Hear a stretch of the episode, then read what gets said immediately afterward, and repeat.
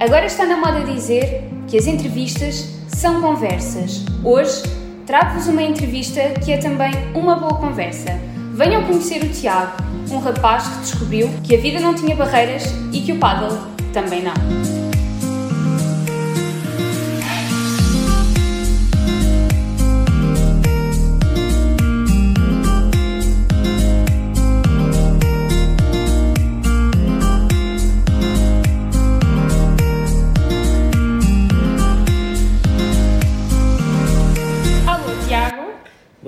Obrigada por eh, teres aceito o convite do Vivo para estares aqui nesta entrevista. Nada. Quero também agradecer eh, à Davita Cascais, que é um sítio muito querido para mim, é a minha ex-clínica de hemodiálise e quero deixar já aqui o meu agradecimento por eh, me terem deixado fazer cá esta entrevista. Obrigada. Mas voltando a ti, Tiago, eu trouxe-te hum, este podcast e como primeira entrevista porque achei que, sinceramente, a tua história valia muito a pena ser contada e porque vais exatamente ao encontro daquilo que, que é o podcast, que é vive. Tu tens uma doença de nascença uhum. e desde o início, ou melhor, não sei desde o início, estou aqui já a fazer suposições, mas a ideia que eu tenho é que tu te tens adaptado um bocadinho àquilo que a vida te deu e não tens deixado de viver por isso, tu tens espinha bífida, conta-nos, fala-nos um bocadinho sobre isso, sobre o teu início, a tua história. Uh, sim, uh, nasci com espinha bífida, uma malformação na coluna, uh, que me levou a, uma cadeira de, rodas. fui operado a primeira vez com 9 horas de vida, de, operação essa que durou 12 horas. A partir daí tem sido muitas aventuras, como eu costumo dizer uh, vários internamentos, uh, várias cirurgias já, uh, 18, entre ortopédicas e outras coisas, pronto, várias, mas sim, é isso. A partir daí tive que aprender a aceitar-me. A infância foi um bocado complicada, mas a partir daí aprendi a gostar de mim como sou e não trocava uma vírgula em tudo o que tenho passado até agora, porque foi, mesmo, foi tudo isso que me fez a pessoa que sou hoje. Dizes que a infância foi complicada. Quando é que tu percebeste e tiveste aquele momento da tua vida? Primeiro, quando é que percebeste que eras alguém diferente? E quando é que percebeste que, ok, eu sou diferente, uh, mas isso não faz de mim menos ou mais. Ou seja, quando é que tu decidiste que, que te ias aceitar? Ou como é que foi esse processo de aceitação? Que eu falava da infância começou muito cedo, comecei-me a perceber muito cedo. Uh, entre as quais coisas estar na própria festa de anos a brincar numa, numa manta enquanto os outros andavam a correr e, e pronto, e isso para uma criança não é fácil. Uh, mas depois, ali a meio da adolescência, comecei a aceitar. E, e quem não gosta, como eu costumo dizer, eh, tem, tem bom remédio. Eu, eu já me aceitei, eu amo como sou. Eh, felizmente, eh, aprendi isso já há muitos anos. E, e é isso. Houve alguma coisa que despoltou essa mudança de atitude durante a vida?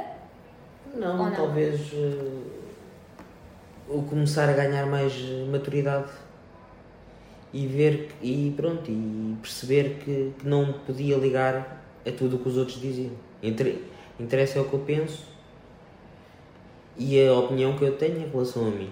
E essa questão teve essa essa mudança de, de atitude teve obviamente quero eu acreditar impacto a nível mental, mas e a nível social? Achas que o facto de, de teres começado a aceitar a ti próprio também fez com que os outros te aceitassem melhor ou não sentiste diferença? Sem dúvida, sem dúvida que fez, fez toda a diferença. Porque a partir daí comecei a estar mais aberto para os outros e, e é meio caminho andado para, para se ter uma vida social mais ativa, sem dúvida nenhuma. Como é que surge o desporto na tua vida? O desporto, o primeiro desporto que eu pratiquei foi o basquetebol, que eu ia falar nisso agora depois, uh, a partir do momento que comecei a jogar basquetebol, a ver pessoas com histórias de vida, uh, muitas delas mais fortes que a minha, também ajudou bastante a que eu começasse a abrir horizontes. E já tinhas passado por esse processo de, de aceitação ou estavas em processo? Estava no início, bem no início, e foi isso que, que disputou mais, sem dúvida. Devo agradecer bastante ao, ao basquetebol em cadeira de rodas, isso, por isso. Uh, o desporto apareceu na minha vida que a minha avó trabalhava na altura na, na escola Pereira Coutinho, onde essa equipa, o grupo de, desportivo de deficientes de Alcoitão, jogava lá, treinavam lá e, e a minha avó teve conhecimento disso e pronto, fui experimentar e pronto, e não parei até, até o início da diálise que parei. Eu sentia-me bem a praticar uh, fisicamente sentia-me bem, mas tinha medo por causa da fístula. E então parei por causa disso. Adolescência, estavas feliz, o desporto estava-te a deixar realizado. E a nível académico, contaste-me, antes de começarmos a gravar, que passaste grandes temporadas no hospital. Como é que isso influenciou também a tua vida e a tua percepção de ver a vida, se é que influenciou, não é? Influenciou por até uma certa altura, lá está, pelo negativo, mas depois começou a, influenci a influenciar também isso pela positiva, por ver, começar a pensar, olhar para o lado, muitas vezes para, para a cama que estava ao meu lado e pensar, mas eu estou-me a queixar de quê? Exato. Tenho, tenho aqui pessoas bem piores. E influenciou também por isso. Em relação à vida académica, eh, influenciou tanto que eu tenho eu tenho o oitavo ano uh, completo uh, estive a, estive a frequentar dois, dois, cursos em duas alturas diferentes claro de, de nono ano mas não os acabei por causa disso mesmo tive ali dois anos uh, em que foram vários internamentos. Passei mais tempo nos hospitais do que em casa durante esses dois anos e não concluí nenhum dos cursos derivado a isso mesmo. Tu tens o oitavo ano, mas não deixa de ser curioso que tu, com 29 anos, continues a ter um sonho e isso mostra, no meu entender, claro, vale o que vale, mas mostra um bocadinho da tua personalidade porque não deixas de, de lutar e de acreditar pelas coisas porque poderia já ter pensado, ok, já tenho 29 anos, não, não vou estudar mais, não, vale a pena, mas tu continuas com o sonho de ser enfermeiro. Sim, porque como eu costumo dizer, 29 anos, a maior parte deles passados no meio hospitalar, podia-me já não. podia já me ter dado para não poder ver batas brancas à frente. Mas foi. um bocado, não é? Mas foi uma. ganhei um amor pela profissão, uma coisa enorme e um orgulho e pronto, não. nem tenho palavras para.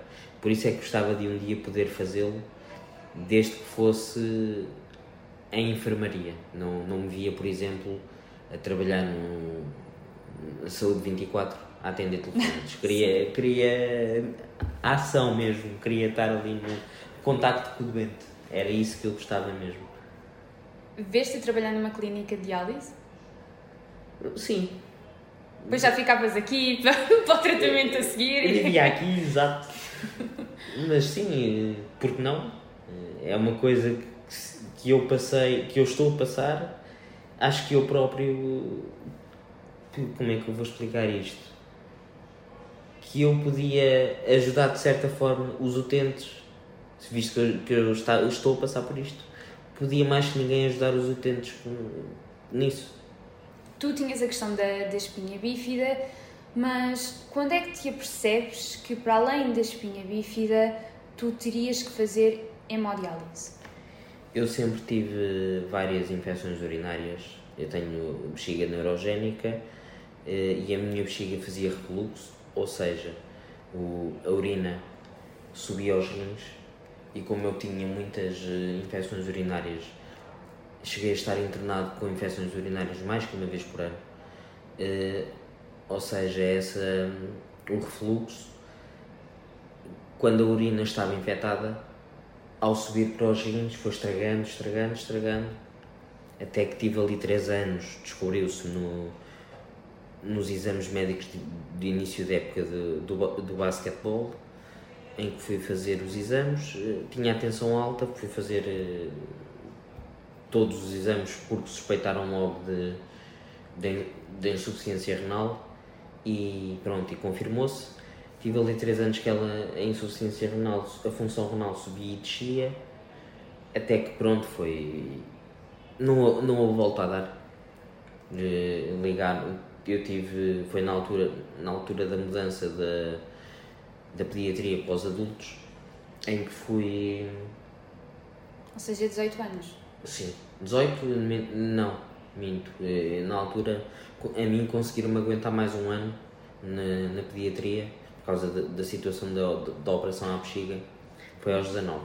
Depois cheguei aos adultos, eh, fiz, fiz análises, eh, ficou marcada uma consulta para a segunda-feira seguinte a isso, mas no sábado ligaram logo ao meu pai, venha já imediatamente com o seu filho para o hospital, que o seu filho corre perigo de vida tinha a ureia e a creatinina bastante altas.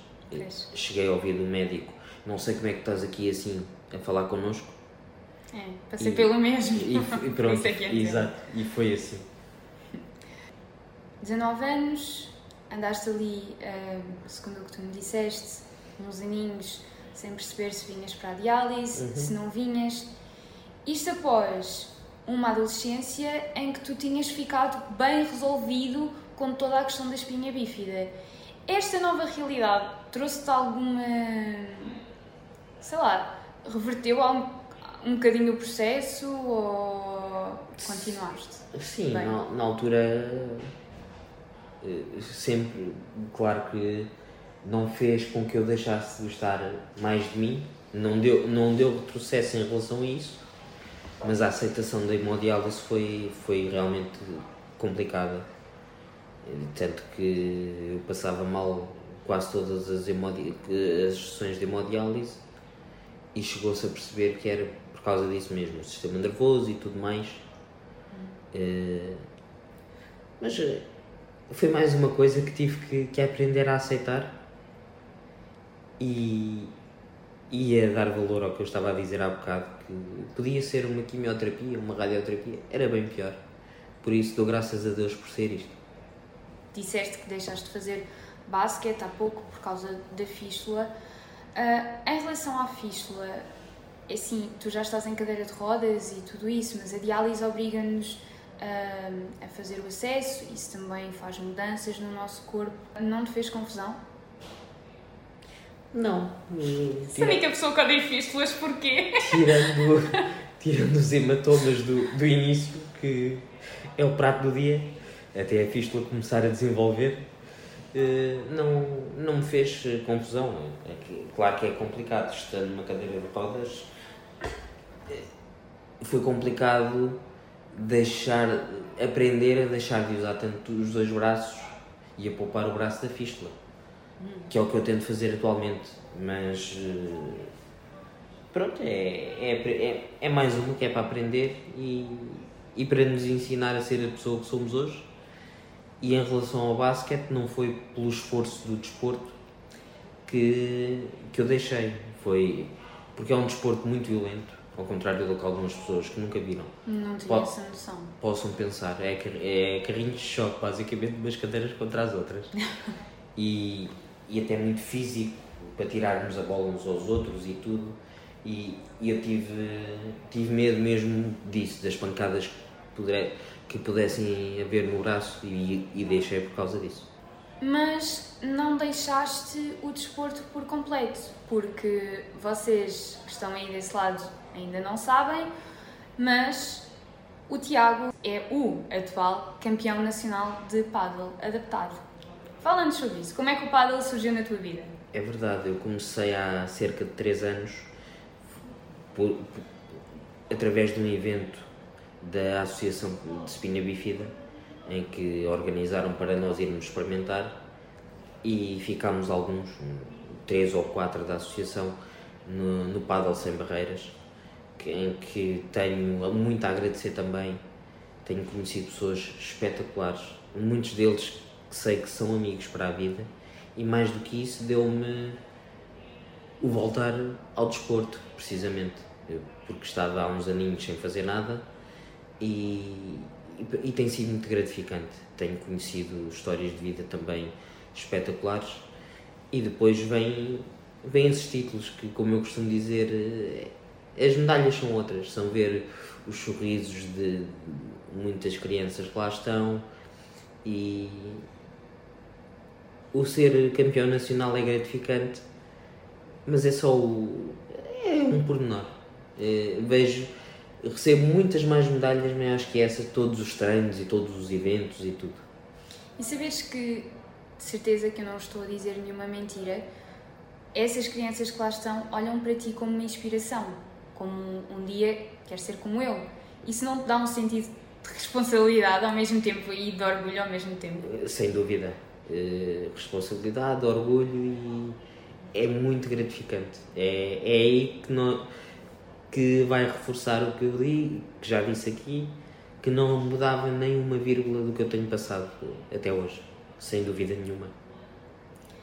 Disseste-me também antes de, desta entrevista, e eu já conheço o Tiago há alguns anos, ele foi meu colega de hemodiálise, e entretanto eu fui transplantada. E tu não, porque não podes ser transplantado. Como é que é lidar com esta realidade, ver pessoas a ir embora, de seres alguém jovem e saber que, ok, eles podem ser transplantados e vou fazer diálise para o resto da vida? É aceitar. Por muito que às vezes nos custe naqueles dias mais, mais difíceis, em que não nos apetece nada vir para a hemodiálise, temos que aceitar. E em relação a ver pessoas ir, fico sem dúvida muito feliz por cada um dos que é transplantado. Não, não sinto inveja nenhuma, pelo contrário. É, é, se fosse, me disseram, se me dissessem que iam, que iam todos, ficava muito feliz em relação ao resto, é, é mim, a minha situação é aceitar. Não há volta a dar, não vale a pena estar sempre a pensar nisso. Sentes que a diálise de alguma forma alterou positiva ou negativamente a tua vida social e a tua forma de ver a vida? Para quem não sabe e não está muito familiarizado, na hemodiálise normalmente a faixa etária são 70, 80 anos e uma pessoa jovem acaba por estar numa, um bocadinho fora do seu habitat, não é? Uh, sentes que isso te mudou de alguma forma ou não? Mudou no início, uh, ou seja, mudou no início não, expliquei-me mal. Eu no início conseguia trocar, no início de começar a fazer diálise, eu conseguia trocar os, os turnos da diálise para, por exemplo, fazer de manhã e ir sair à noite e se for preciso fazia uma direta e estava sentia-me bem. Hoje já não já não sinto isso. Uh, mas a coisa faz-se é no caso de, das férias é planeá-las com com tempo para saber se há vaga no centro de diálise mais próximo e em relação às saídas e a tudo mais se não se fizer no dia da hemodiálise uh, faz-se no outro é pensar que vimos Vimos trabalhar. Exato. Part-time, não remunerado. Part-time. Não remunerado, não. Damos a coisa mais importante, que é a vida. Olha, isto é uma grande verdade. não remunerado, não. Muito bem remunerado, até. Exato. Não há dinheiro que pague, não é? Tal e qual, é mesmo. Vou-te dar quatro perguntas de resposta rápida e o meu objetivo é que tu respondas assim, de uma forma hum, descontraída. Nemo, preferes Estar no teu cantinho ou conversar com toda a gente? Estar no meu cantinho. Exato, compreendo. Qual foi a maior loucura que cometeste depois de começares a fazer diálise? Seja a nível alimentar, social, uma coisa que não devias ter feito? Talvez vir para aqui com uma di direta em cima, em que nesse, nessa sessão não consegui dormir nada. Num, num turno que não era o meu, vim salvo erro no intermédio e não consegui descansar nada depois de uma direta em cima. Tu consegues dormir na emo? Não. No início, engraçado, no início conseguia dormir todas as sessões, tinham que me acordar para lanchar e acordar para desligar e agora eh, posso vir para aqui lá está com uma direta em cima e não consigo. Eu gostava. Eu dava jeito. Agora assim uma pergunta. Alguma vez tiveste assim uma pessoa assim que gostasse de conversar ao teu lado e tu a pensares eu só quero ficar sossegadinho, senhor? Já. Algumas vezes. Já, já. É verídico. É verídico. És daqueles que é muito focado e faz tudo certinho uh, para não tomar as coisas e para ter as análises incríveis? Ou és mais. Ah, eu vou comer isto, eu vou fazer aquilo, É mais, toma um comprimido e amanhã a diálise limpa? é mais a segunda opção. Não, principalmente no, no que diz respeito ao fósforo, sou bastante assim. Ao potássio não, porque nunca gostei de fruta nem de legumes, então é a minha sorte. Mas no que diz respeito a leite e derivados e pão e tudo, sou assim. Fez-te confusão a, a questão alimentar? Fez mais confusão. Ainda hoje é a única coisa, posso dizer que é a única coisa que me faz confusão na, na hemodiálise e que ainda me custa bastante a aceitar, entre aspas, a questão dos líquidos. Eu bebia, antes de começar a fazer diálise, eu só durante a noite bebia um litro e meio de água. E não me consigo habituar a não beber. Quando eu te chamei para esta entrevista e quando eu pensei em ti para esta entrevista, eu sabia e eu tinha exatamente a ideia que tu transmitiste agora, que é tu fazes diálise, mas tens toda uma vida para além da diálise.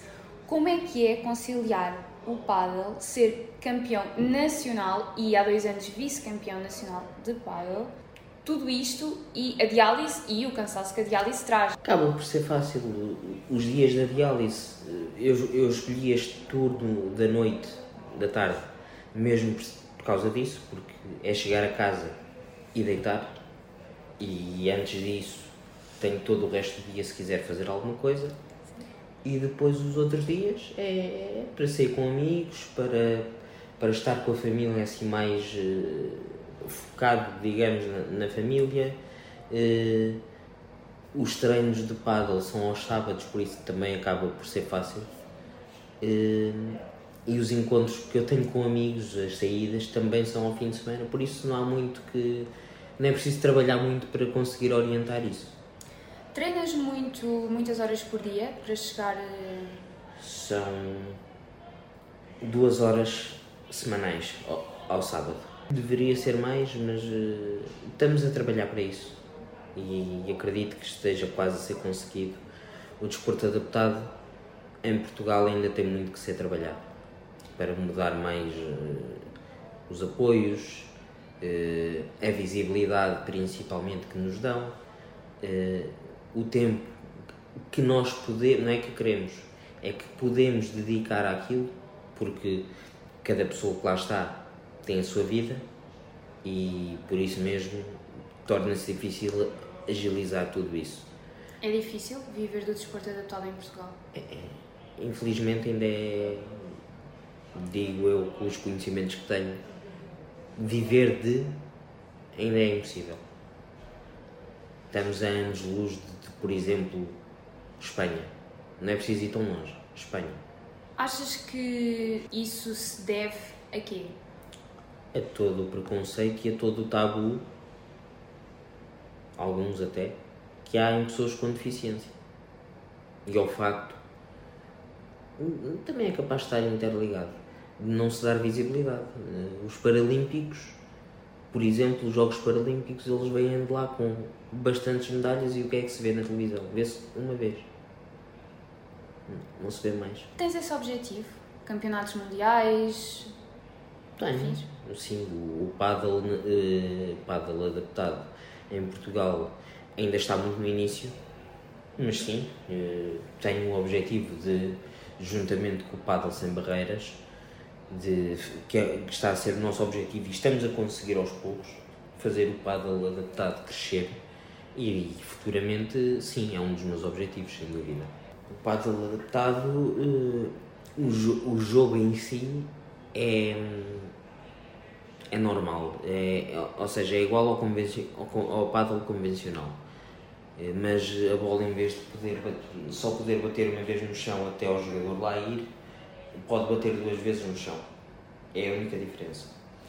Um, a nível de, do campeonato nacional, por exemplo, o paddle adaptado tem quatro, três ou quatro categorias.